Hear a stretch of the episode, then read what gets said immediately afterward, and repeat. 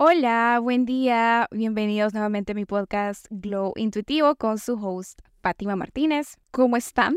Espero que todo bien. Antes de empezar el capítulo, quisiera agradecer a, mi tía que he sentido su apoyo incondicional en, este proyecto del día uno. O sea, siempre es la primera que le da de corazón comenta y es una linda. Y también quería agradecer a todas las niñas que me han escrito diciéndome que se sintieron identificadas con alguna parte de un capítulo. Realmente me llenan de mucha alegría algunos que realmente pues me han hecho llorar, que son tan, tan bonitos. Genuinamente me animan a seguir haciendo más contenido y pues tratar de decir cosas que realmente aporten algo, que sea una frase, una idea, una palabra. Y realmente quiero que sea ese el punto, o sea, que se puedan sentir identificadas como yo me siento identificada con algunos, con algunos podcasts. Lo único que me pasaba con algunos es que pues a veces sentía que algo no cuadraba, o sea, quizás eran niñas que tienen una realidad diferente a la mía, o sea, quizás se la pasaban viajando, pues no tienen la necesidad de trabajar, o sea, yo sí tengo que trabajar, si, no trabajo, pues eh, se me dificulta mucho. Y estamos en ese esfuerzo, o sea, pues de lograr pues lo que, lo que uno quiere. Entonces, habían algunas cositas, comentarios que eran algo distantes de mi realidad y por eso es que me animé a hacer eso. O sea, tal vez muchas veces seguimos a personas con realidades diferentes y caemos en comparación, o sea, porque no vemos el otro lado. Y este formato podcast creo que se presta para conocer todos esos matices, por eso quiero ser lo más transparente y real posible. Hoy quiero tocar un tema que hablé con mi tía hace algunos días y me dijo una frase que a mí se me quedó grabada. Ella no es psicóloga, es abogada, pero le encanta ser autodidacta y le encanta pues todos los temas que tengan que ver con la psicología igual que a mí. Me dijo que vio un video que el orador decía, en este mundo venimos a replicar o a cambiar. Y se refería a que fuimos criados de una determinada forma, o sea, quizás varios vacíos o traumas y pues nosotros tenemos dos opciones o replicar esos comportamientos con otras personas, incluso con nuestros propios hijos, o darnos cuenta de las cosas que hay que mejorar en nosotros, hacer un esfuerzo por cambiarlas y no replicar esas actitudes porque al final y al cabo, pues si las replicamos con nuestros hijos, ellos van a tener los mismos traumas, las mismas carencias que nosotros. O sea, ¿querés que tus hijos tengan los mismos traumas que vos? O sea, no, la idea es que nuestros hijos sean mejores que nosotros. Y pues si no son tus hijos, no querés replicar comportamientos con tus seres queridos, tus hermanos, eh, tu pareja, amistades o incluso en nosotros mismos. Creo que es importante entender eso para ir dando como esos saltitos de madurez en nuestra vida, de tratar esas carencias que tuvimos. Son dos caminos, como dijo el orador. O sea, o seguirlos perpetuando o cortar esa línea y decir, hasta acá este ciclo de violencia, hasta acá este ciclo de maltrato psicológico. Y de las cosas más difíciles, creo yo, es identificarlos. Y qué bueno que ahora el hecho de ir a un psicólogo ya no se vea como un tabú, ya no se vea como, uy, el loco, uy, el que tiene problemas mentales, sino yo ahora, por ejemplo, lo veo como admirable. Es como que le agrega un plus a esa persona que está tratando de ser mejor, que invierte en sí misma, porque, pues sí, la terapia es es algo cara. O sea, y qué triste que de por sí el sistema de salud en general es malo. En países como el mío, no digamos la salud mental específicamente. O sea, para mí la terapia es canasta básica y creo que hay alternativas gratuitas. Si tu seguro incluye eso, aprovecharlo porque acá en El Salvador la hora de un psicólogo te puede costar pues 30, 40, 50 dólares. Sé que para muchas personas es demasiado pero creo que realmente vale la pena revisar también cuáles son tus prioridades y si tu salud mental es una de ellas. O pues también si puedes ir gratuitamente a alguna de las instituciones públicas. El esfuerzo siento que sí puede cambiar tu vida. Em, entonces, alguien que va al psicólogo para mí eh, me da la misma percepción de que alguien vaya al gimnasio.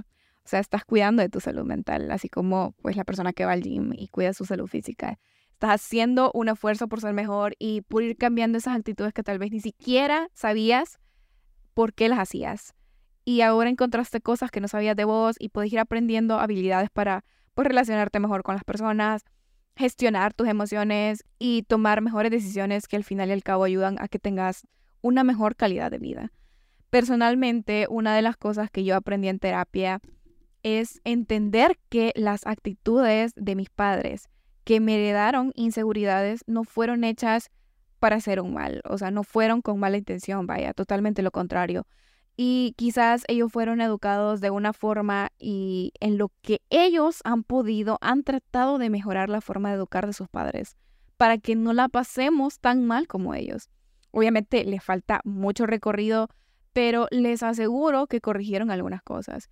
Y ellos creían que esa era la mejor forma de educar o así lo siguen creyendo. Solo pues nos querían guiar por un buen camino para abuelita diciendo esto, pero creo que así es en la mayoría de casos. Pero como siempre digo, no puedes dar lo que no tenés. O sea, se me hace difícil exigir a mis padres cosas que ellos no tienen, que no tuvieron cuando eran pequeños. Pero obviamente no pensaba antes así, o sea, yo los culpaba, pero es algo pues que uno aprende a, a identificar. Me pasa con el afecto físico. En mi caso, mis padres no fueron de besos, de abrazos, pero ¿por qué? O sea, porque para ellos no es familiar. O sea, yo conozco a mis abuelas y la vida durísima que han tenido que pasar. O sea, historias súper, súper heavy, o sea, de, de, violencia, de, de maltrato.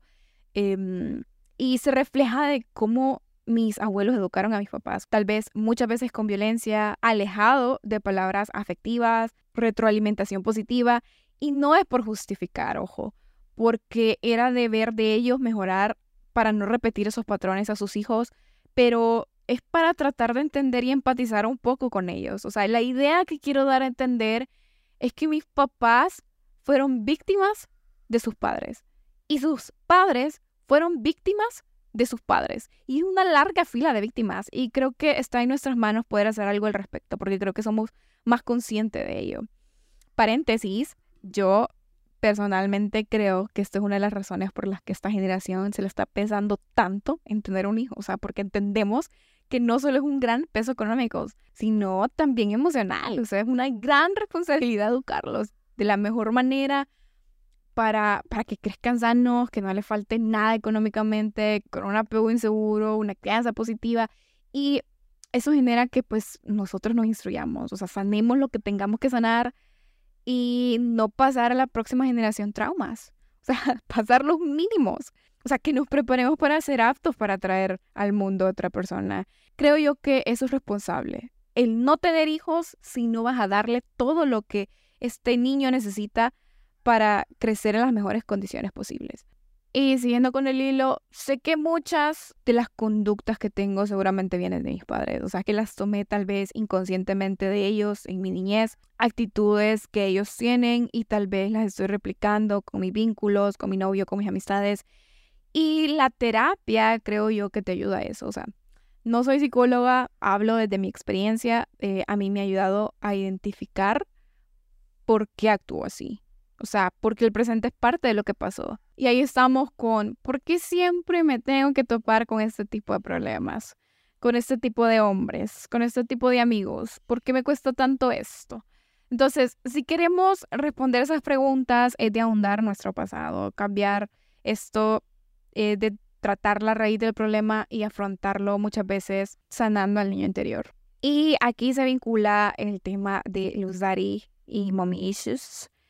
Em, un amigo psicólogo me dijo que la mayoría de personas los tenemos. Claro, diferentes issues, en diferente grado o escala. Creo que para que tengas una relación sana con tu pareja es importante como ver la relación que tuviste con tus papás y la relación que tuvo esa persona con sus papás.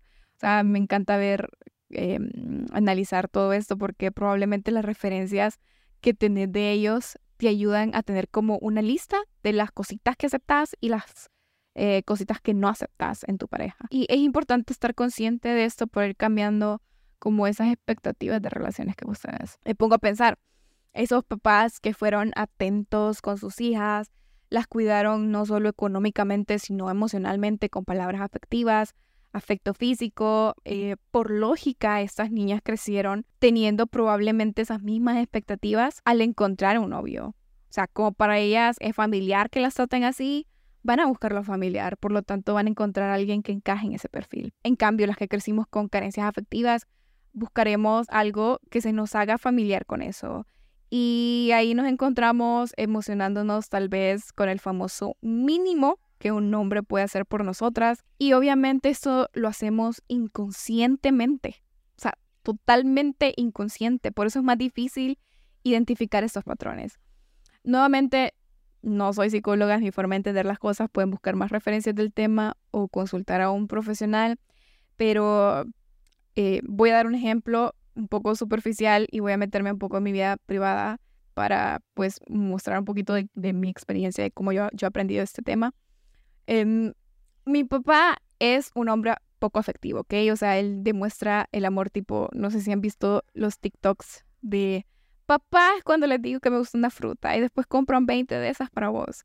Eh, mi papá es así como demuestra su amor con ese tipo de acciones.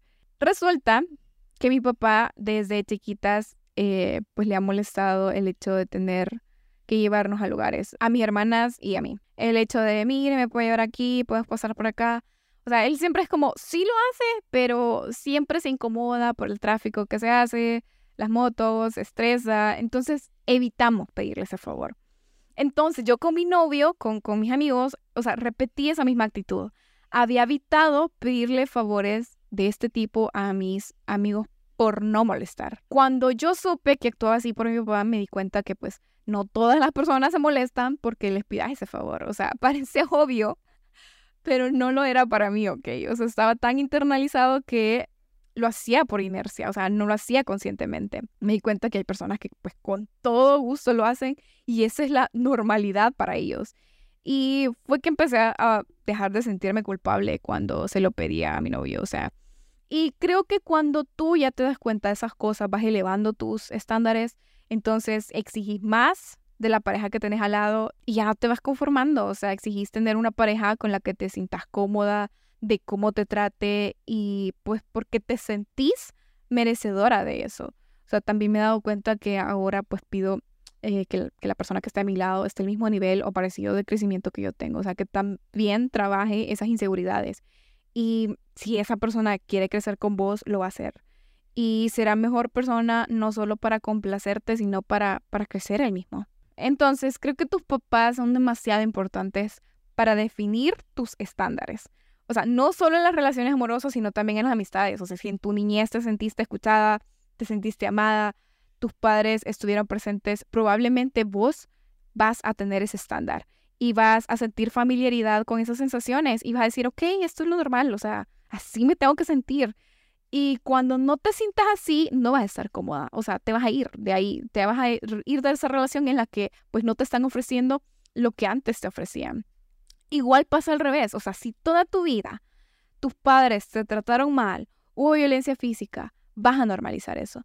Y vas a buscar esa familiaridad en tus relaciones afectivas. O sea, si hubo maltrato psicológico, cuando venga alguien y te trate mal, vas a creer que eso es lo normal y no vas a poner un paro o no vas a salir de ahí porque pues no has conocido otra cosa.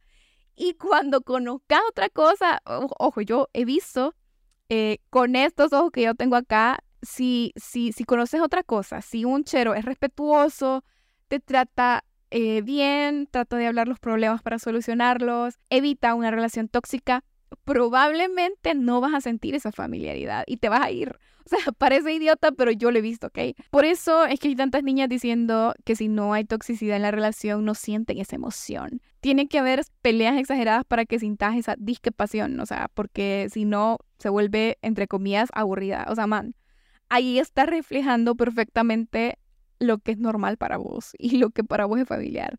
O sea, por eso es que tenés esos patrones. Y si no los trabajas, vas a seguir en las mismas y no vas a madurar y nunca vas a tener esa relación bonita, sana que quisieras. Y también hay otro extremo. En lugar de normalizarlo, quizás puedes anhelar pura loca lo que te faltó en tu niñez. O sea, porque no desarrollaste un apego seguro. O sea, si te faltaron cosas básicas como atención, amor incondicional, si siempre buscaste la aprobación de tus papás, puedes estar buscando la aprobación y el afecto que no recibiste en él en otras personas.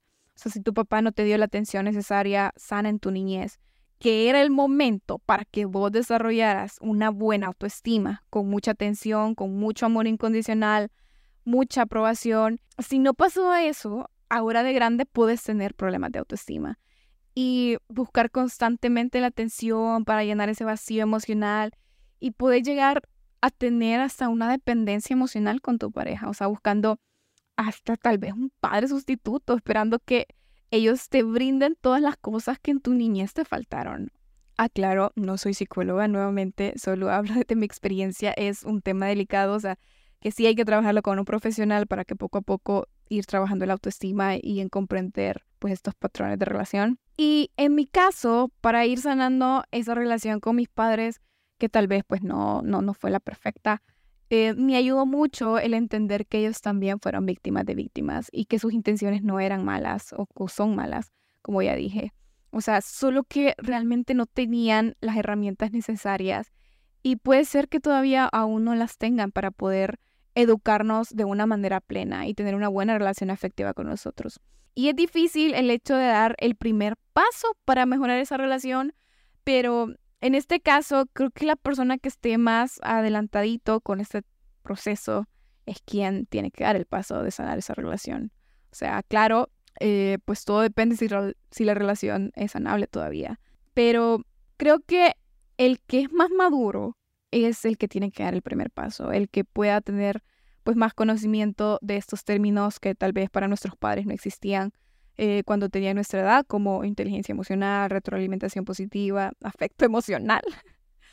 y no digo que eh, de la noche a la mañana, obviamente es un proceso que te puede llevar años. Está bien darte ese tiempo para asimilar y para perdonar, porque no es fácil, o sea, no es nada fácil. Pero si empezás desde ya, pues más pronto estarás de eso. Y quiero terminar el podcast con un poema que me encantó, que es de Rosen Jaden, no sé cómo se pronuncia. Se llama Si volvieran a ser y quiero leer una parte porque realmente me gustó mucho por, eso ligado a todo lo que les decía que me ayudó a mí entender que ellos fueron víctimas de víctimas. Se lo escribí un día a, a mi mami, un día de la madre, y dice así. Si pudiera elegir y pudiera ser otra persona, sin duda elegiría ser la madre de mi madre. ¿Por qué? pues le daría todos los besos que le faltaron cuando niña. Cuando la rope por la noche, le diría con todo mi amor cuánto la quiero. Le enseñaría que la vida es bella entre los brazos de quien te quiere. No tendría que llorar tanto. No crecería cosiendo su corazón con tristeza. Y sería una niña feliz. Si pudiera ser otra persona, sería su madre sin dudarlo. Le enseñaría que el amor no es dolor y lo maravilloso que es despertar cada mañana a su lado. Porque si la quiero tanto siendo su hija, cómo la querría cuando al nacer la tuviera entre mis brazos. Me despido de este capítulo, lo siento si quedó largo, eh, pero pues como ya había dicho, quería que pues no tuviera un límite de minutos porque hay algunos pues temas que se prestan para hacerlos un poquito más largos. Y pues nada, nos vemos en el siguiente capítulo. Bye.